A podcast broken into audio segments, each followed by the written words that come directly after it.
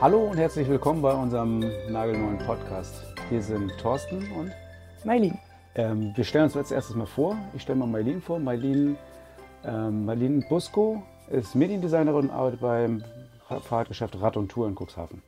Genau, und mir gegenüber steht Thorsten Larschow, Inhaber von Rad und Tour in Cuxhaven und seit 27 Jahren in der Fahrradbranche tätig. Okay, das sind wir und was haben wir vor? Also wie oft wollen wir den Podcast machen, Marlene?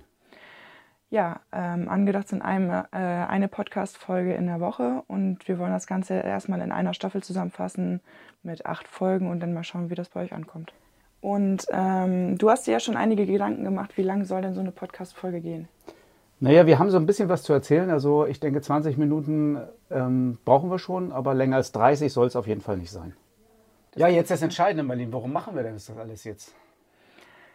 Ja, also in erster Linie wollen wir natürlich genau wie im, äh, mit dem Fahrradladen auch die Leute aufs Fahrrad bekommen und dazu motivieren, mehr Rad zu fahren. Und deshalb haben wir auch den Podcast eigentlich ins Leben gerufen. Ja, es geht also auch nicht in erster Linie darum, Werbung für den Fahrradladen zu machen, sondern eher darum, Werbung fürs Fahrradfahren zu machen. Unser Titel heißt ja Fahrrad immer ein Teil der Lösung. Wie bist du oder wie sind wir genau darauf gekommen, auf diesen Namen?